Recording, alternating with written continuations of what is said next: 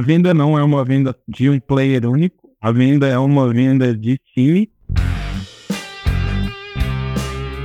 Fala galerinha, tudo bem com vocês? Aqui quem fala é o Guilherme Tavares, sou o host desse podcast de vendas chamado O Dia Que Eu Não Vendi. Podcast que tem a missão e o propósito de falar daqueles dias tretas de venda, os dias que a gente não marca reunião, os dias que a gente não assina contrato e infelizmente a gente não bate meta. Para isso, vou trazer pessoas maravilhosas que já experimentaram e viveram todas essas situações e o que elas aprenderam com isso e como elas passaram por esse momento tão difícil na carreira delas, tá bom? Então, antes de mais nada, curta, compartilha e aproveite esse maravilhoso episódio. Vamos que vamos, pra cima!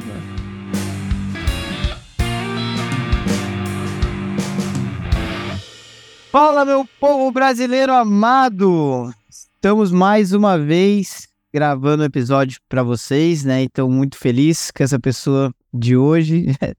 Depois eu conto uma, uma história engraçada que já aconteceu. É a segunda vez que estamos gravando, né? Essa é a história engraçada, porque os que vos fala deixou um arquivo perdido. Então, a gente, mano, precisamos gravar de novo que o host fez merda. Mas o que importa é que, enfim, essa gravação só eu tive o privilégio e foi um, uma resenha muito foda. Mas hoje vai ser também e vocês vão ter o privilégio de ouvir. Então, antes de eu apresentá-lo, curtam, compartilhem, por favor, vamos dar essa moral para o podcast, chegar em mais pessoas de vendas empreendedoras. E com vocês hoje, Pedro Couto. Pedrão, o palco é seu, meu brother. Puta, muito obrigado aí pelo convite, né? Pelo, pelo convite da regravação, então quer dizer que gostou de ter gravado, sim, mas você perdeu, que ninguém mais vai, vai entender, mas estamos aí para poder ficar de novo e, e bora lá. Maravilha. Cara, é, eu gosto assim, eu já te conheço, a gente fez uma resenha muito foda naquela vez, mas se você pudesse contar pra galera a sua trajetória e também para eles conhecerem um pouquinho, a gente explorando alguns pontos interessantes desse caminho e a gente vai aprofundando nessa, nessa sua trajetória também, que é bem da hora. Putz, vamos lá. Eu tenho hoje mais de 16 anos de experiência em vendas, com SaaS B2B, a gente pode falar aí que tem tenho de uns 10 para 12 anos de experiência em SaaS B2B. Desses, grande parte lidando com grandes contas, tá? Já vendi outras coisas sem ser SaaS B2B. Praticamente 12 anos eu venho trabalhando com B2B SaaS. Passei na ADP,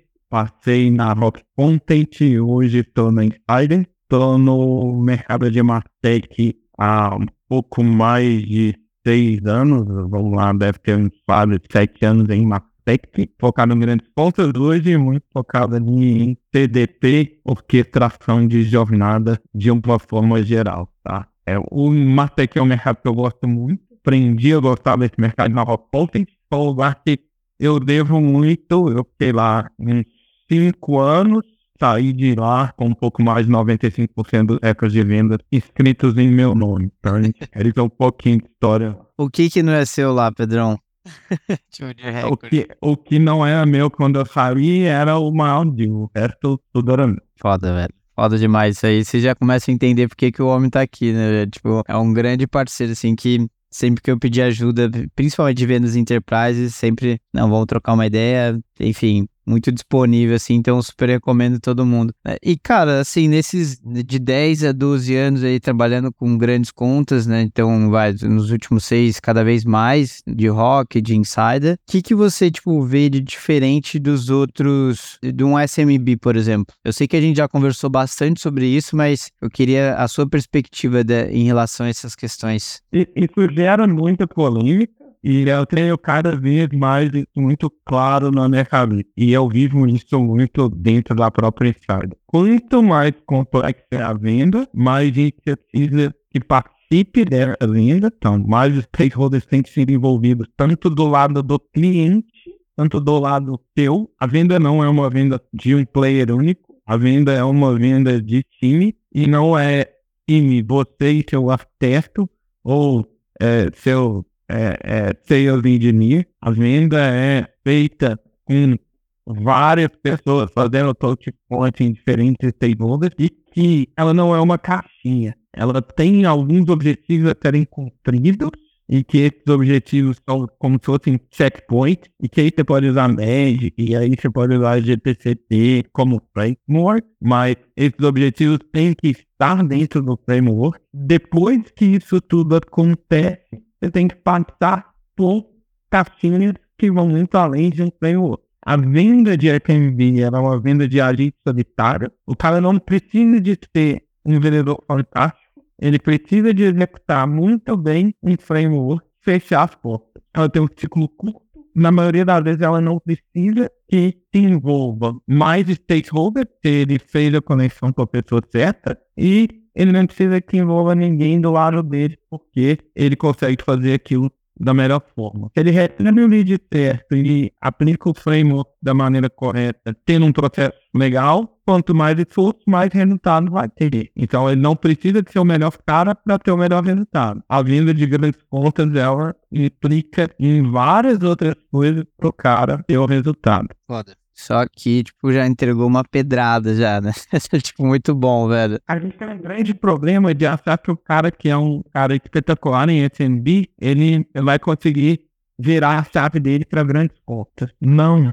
É outra coisa, é outro mais, é outra vida. O cara tem que aprender a lidar com coisas completamente diferentes. Se ele não aprende, ele não vai. E vamos lá, nós estamos falando de quem realmente traz grandes coisas. Não é tipo, ah, a gente está falando de grandes contas com ticket relativamente baixo. Nós estamos falando de grandes contas grandes contas. Estou falando em, em coisa que é dinheiro de verdade. Não dá, não dá, não dá. É, é um gap muito grande de o cara pode aprender? Pode, sem dúvida nenhuma. A gente tá aí para aprender cada dia mais coisas, mas o gap é muito grande. É aquela famosa história. Tamanho do sapato é completamente diferente do tamanho do pé. Pode crer, faz sentido. É que muito se fala né, de pessoas vendedoras performáticas e na gestão, mas pouco se fala de pessoas performáticas em SMB e em relação a grandes contas, né? Eu acho que, e velho, tá tudo bem você ser performático em SMB também, né? Porque, tipo, é um modelo diferente. Se você gosta de negociar ali todo dia ou constantemente, putz, grandes contas, você vai perder esse grande drive seu, né? É, o, o SMB, você, quando muito, gasta 15 minutos para entender o lead. Se você tem um bom ICP, o problema é sempre igual e você está tratando aquilo como esteira. Enterprise, você entende o cara ali, o quanto mais você prevê eventualmente qual que é a objeção dele na reunião, qual que é o perfil do cara, ah, você já trabalha com ele, como é que ele é, perguntar pra gente que conhece, coisa do tipo, mais bem preparado e mais você vai se mostrar pro cara que você está dentro do contexto dele. E não só você, você provavelmente vai ter que preparar seu diretor, você provavelmente vai ter que preparar seu arquiteto, você vai ter que preparar todo mundo para que todo mundo demonstre que nós estamos aqui entendendo o seu problema, é, entendemos o contexto de você, entendemos o contexto da sua empresa e o que a gente está aqui é para te ajudar a fazer esse achievement. Então, é uma coisa complexa. E o seguinte, a linguagem que você fala com em CFO é completamente diferente da linguagem que você fala do CMO. E você tem que se preparar da melhor forma para ambos. E às vezes ambos estão na sala e você tem que cantar os dois. Velho, você falou uma parada, Pedrão, que não faz tanto tempo, né? Tipo, acho que até na no, no, a conversa anterior aqui, que a gente tava no off aqui. Agora sim, parece que eu cheguei num lugar, tipo, pô, agora você tá começando ainda, tipo, então, velho, tem muita lenha para eu queimar, muita coisa para aprender. E essa questão da preparação interna também. Até mesmo isso, tipo, em uma das reuniões eu falei, putz, mano, quais são as possíveis perguntas? E aí me acendeu a luz, eu putz, não vou levar nenhuma estimativa de valor, ou pelo menos assim, não vai ser estimativa cravada, mas que você, tipo, a hora que perguntar, e era uma reunião presencial, não dá para você, ah, é tanto, ah, não sei o que, sabe? O, a linha do você titubear ali mostra que você não tá, tipo, pronto para aquela pergunta. Não é nem Tá na hora de falar de valor. Você entendeu realmente o que está por trás do problema dele? Qual que é a volumetria que vai ter que entregar de serviço?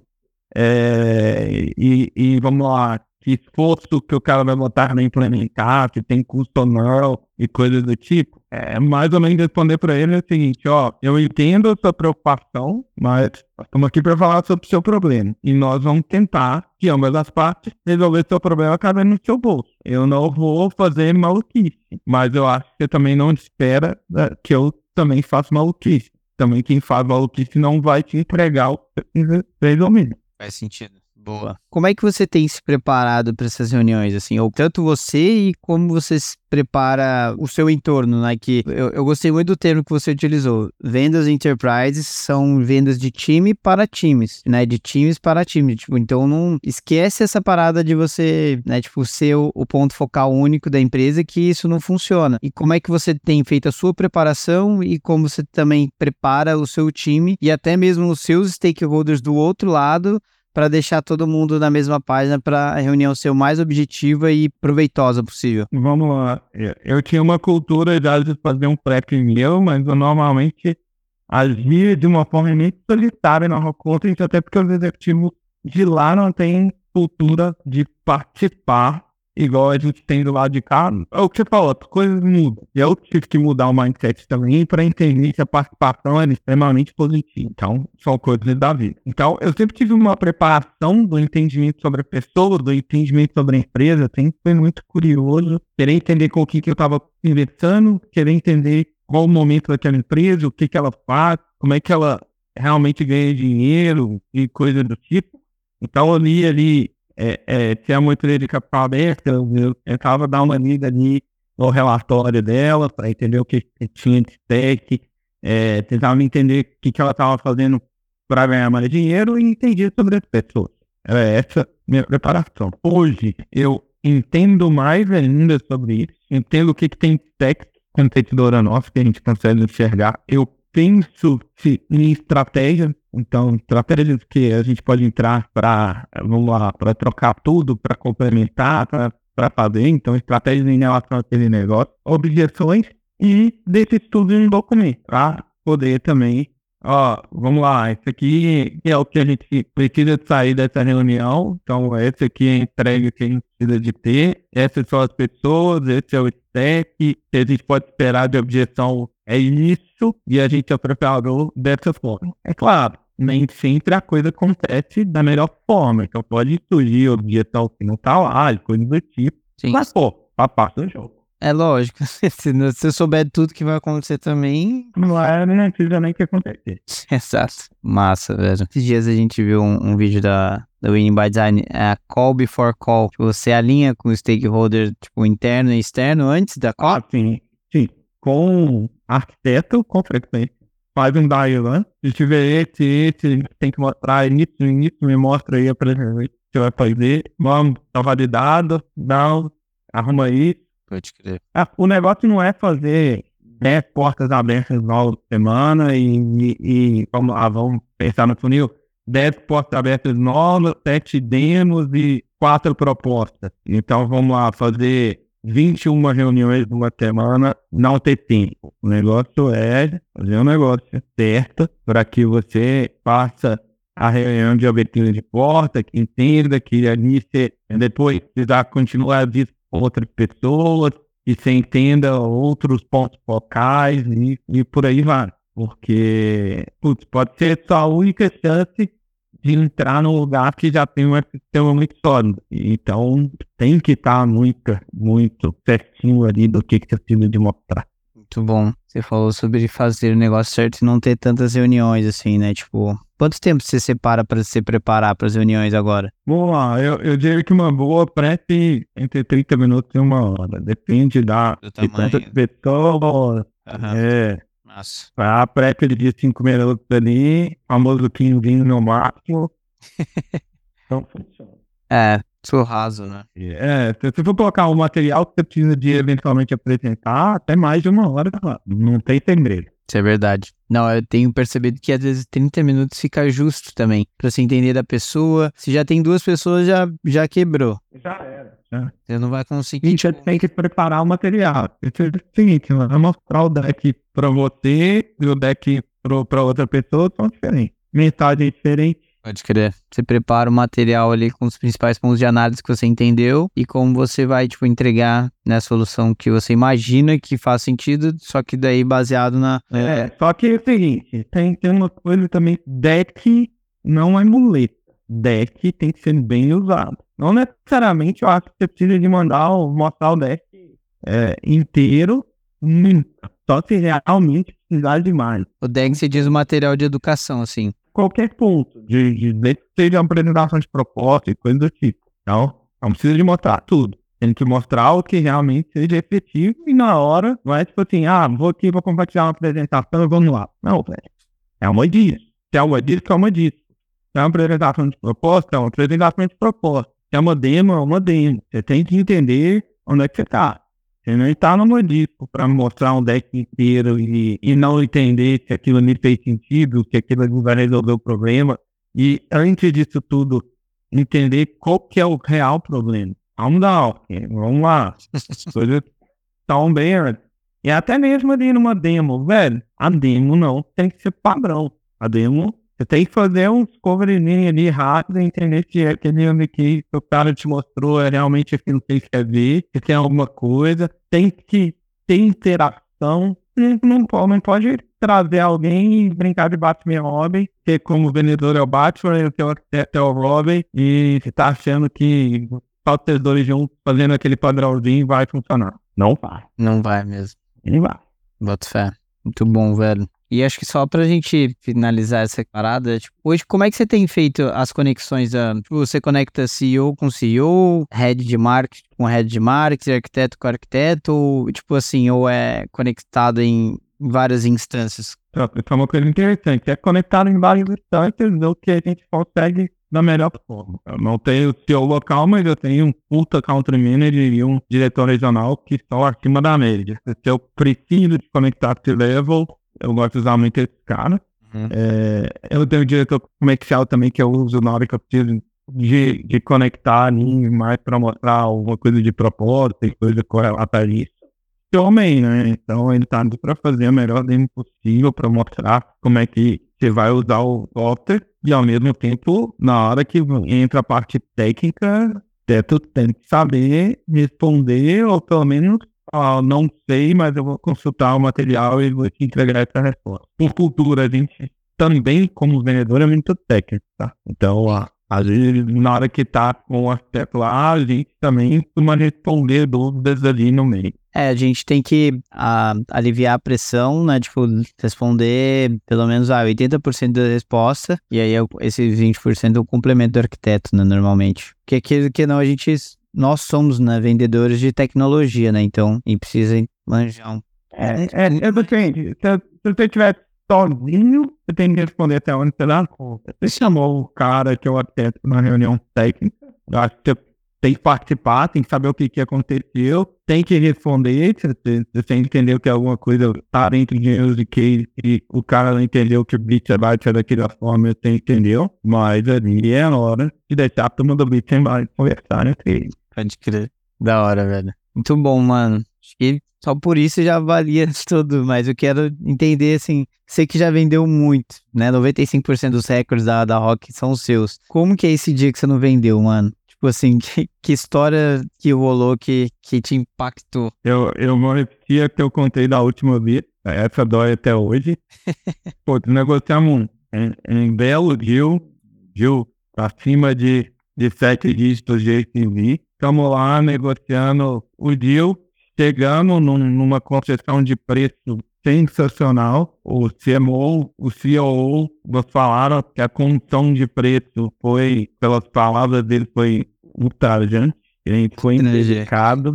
Gente foi indelicado. É, mas a gente perdeu porque o CFO queria uma condição comercial que a gente não conseguia fazer, uma condição que o, o, o mercado em si não, não pá, mas que ele conseguiu com um player que era 20% mais caro que a gente. Essa condição. Então os caras estavam pagando, pagando 20% a mais por conta de uma condição de um trauma passado, de um vendedor que deixou os caras traumatizados por, por uma questão específica de um produto.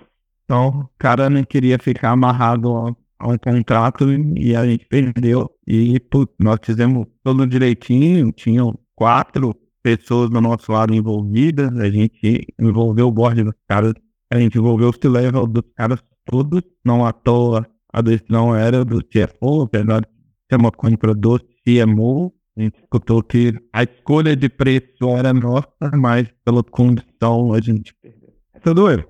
Doeu, doeu, doeu bem. Nossa, velho. E você sabe, tipo, qual foi essa condição comercial? Liberação de contrato? Teve um preço sem, sem entrar. Teve um preço por 12 meses, afinal, só uma oferta de ter compromisso de volume em contrato. O cara comprava uma. Tinha o preço, mas ele não precisava de comprar o volume mesmo, sabendo que ele ia comprar aquele volume. Não era para ser. Entendi. E daí ele podia usar meio que limitado e aí basicamente ia pagar aquele valor que estava ali. Isso aí. Ele ia pagar aquele valor que estava ali, de certa forma, para qualquer volume. Ele sabe que ele ia usar no mínimo o volume mínimo que ele ia oferecer para ele. Ele sabe. O, o CMO falou isso. Mas e se ele usasse só o valor de lista que a gente tinha contra o valor que ele tinha, era 25% mais barato. Mas enfim. Que doideira, velho. É que daí talvez entrou numa questão de ego ali, que daí é foda, né? Tipo assim, não tem que daí, enfim, lutar contra, né? Tipo. É... Teve que fazer, na hora que a gente deu a última cartada de praia, a, a decisão já estava tomada, a gente estava que eu, se eu não me engano, ele estava em torno de 13 a 15% mais barato, mas os caras tinham tomado a decisão. A gente baixou um pouco mais do preço como última cartada para levar o negócio. E aí eu fui fazer uma reunião com eles, e aí veio o CEO falando que foi ultrajante, e o outro falando que a nossa proposta foi indelicada, mas que, que não dá. É, águas passadas ainda, algumas águas doem, né? Mas, enfim, te entendo. Hoje você teria seu iate, né, Pedrão? não, não é pra, não é pra tanto, mas... é, não é pra tanto, mas... Boa. É, é, teria um bom dia. Pode crer.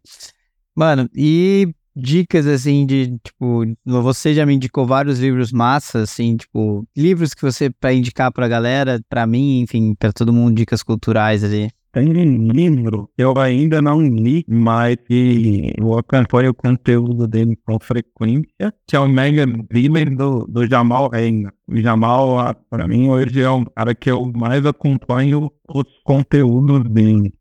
É, é Jamal Raymond. Cara, é animal. Acima da média em relação a conteúdo. Tá? Mega Deals.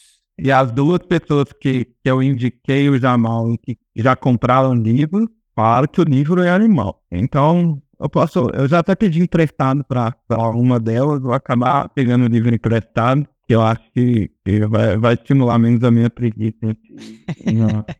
Você acompanha ele ao... Então, a minha vida no LinkedIn? Acompanha ele com frequência no LinkedIn amigo. Vou ver aqui, eu vou até seguir também. Ele é muito bom. Eu, eu anotei também daquela vez o que você mandou pra mim, o Challenger Customer, né? Que daí tem muito dessa parada do envolvimento de várias pessoas. E tem o, o terceiro deles, né? Ah, é? Brent Edson. Eu vi o podcast dele. Pra mim são, são caras que são referências também, que entregam conteúdo de alto nível, tá? Então faz sentido.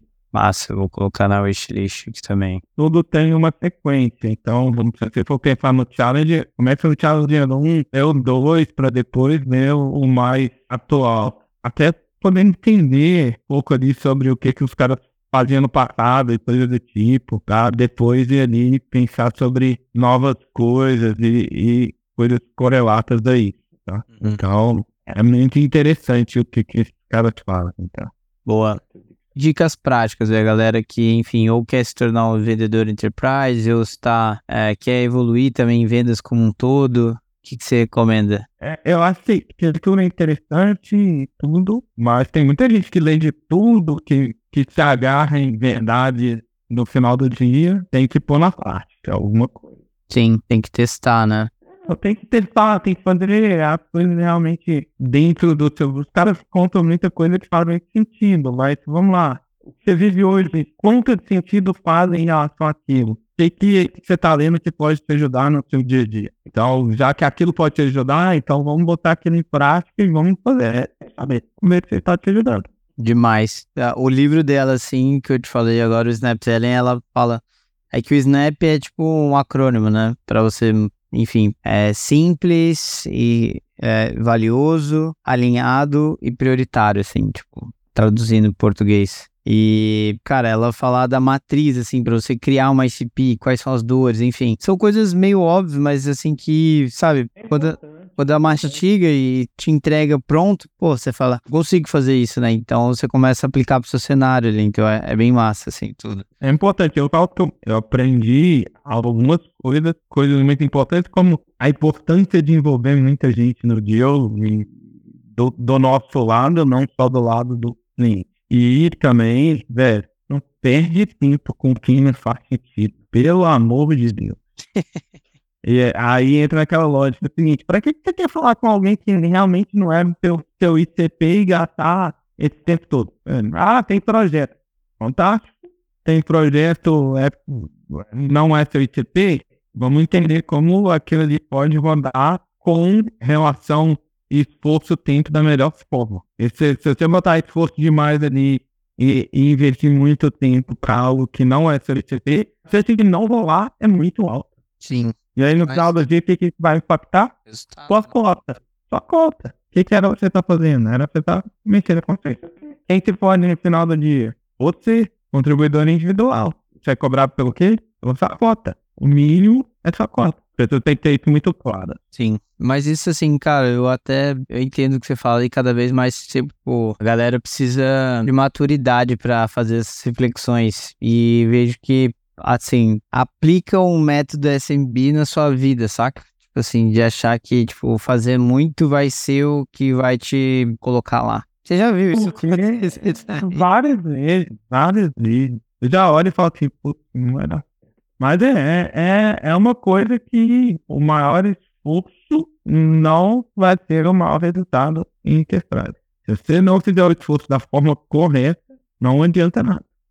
É, é inversamente oposto para SMB. Você faz um puta esforço e tem o ICP correto, com o processinho ali delineado internamente, passa uma esteira, né? Então, vai mandar bem. Vai voar mesmo. Não tem como, né? Porque, tipo, não é. Vai variar, mas a variação é muito mínima, né? É pequena. É pequena. O máximo que vai gerar é o ciúme, né? Porque é o seguinte, ele vai ver o cara que é um cara que tem um potencial para necessariamente não estar ali voando sem fazer o esforço que ele tá fazendo. Aí entra o ciúme. Pode crer. É normal do ser humano. É normal do ser humano.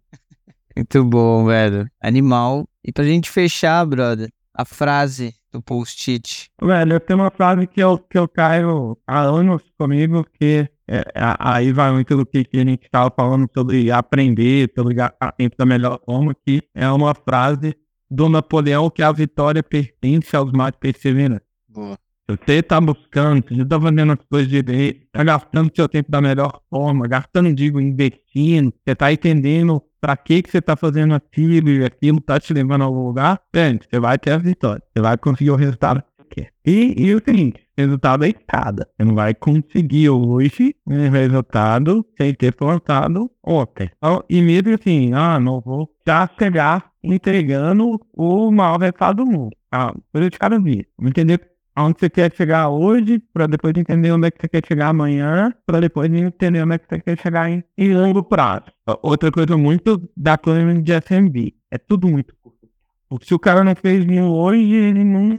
O, o, amanhã dele é muito rápido, o longo prazo dele é muito rápido. Então ele quer crescer, quer virar o cara de enterprise rápido. Só que é o seguinte, se ele não faz o mínimo dentro de grandes contas, num período, em um período de médio prazo, ele não vai conseguir colher nada de novo, tem a margem de erro é muito baixa. Então tem que fazer as coisas muito bem feitas para não ter o erro. O erro vai existir, mas ter o erro não existe. Até um, é uma falha minha, mas para ter o controle maior sobre o que é controlando. É mitigar o máximo possível os erros, né, velho? É, mas é muito que.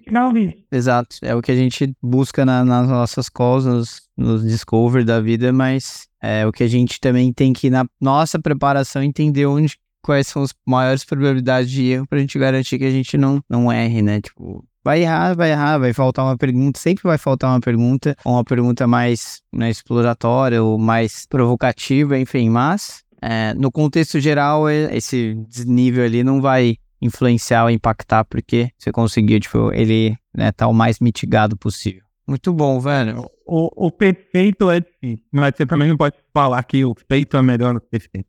Tem que fazer da melhor forma. Não adianta fazer por fazer. Fazer por fazer, pedra de SMB. Pode crer. Que não adianta fazer perfeito. Pedra de SMB tem que fazer daquele jeito. Não, for, não precisa ser o perfeito. Perfeito é perdendo tempo. Além demais, né? Tipo, validou a dor, validou o impacto. Tá, tá, tá se perdendo ali. Pode crer. Pedrão, muito obrigado, velho. Mais uma vez. Dessa vez vai subir, vai ao ar, prometo. e... Bora lá, quer top, e tamo junto, irmão. Obrigado mais uma vez, velho. Meu abraço. Fala galera, meu muito obrigado para você que ouviu até aqui e um agradecimento especial também para todas essas pessoas maravilhosas que fazem esse projeto acontecer. Eu, como host e produtor desse podcast, Guilherme Tavares, editora de áudio Caroline Castilho e editora de imagens Isabela Santos. Demorou? Muito obrigado, valeu!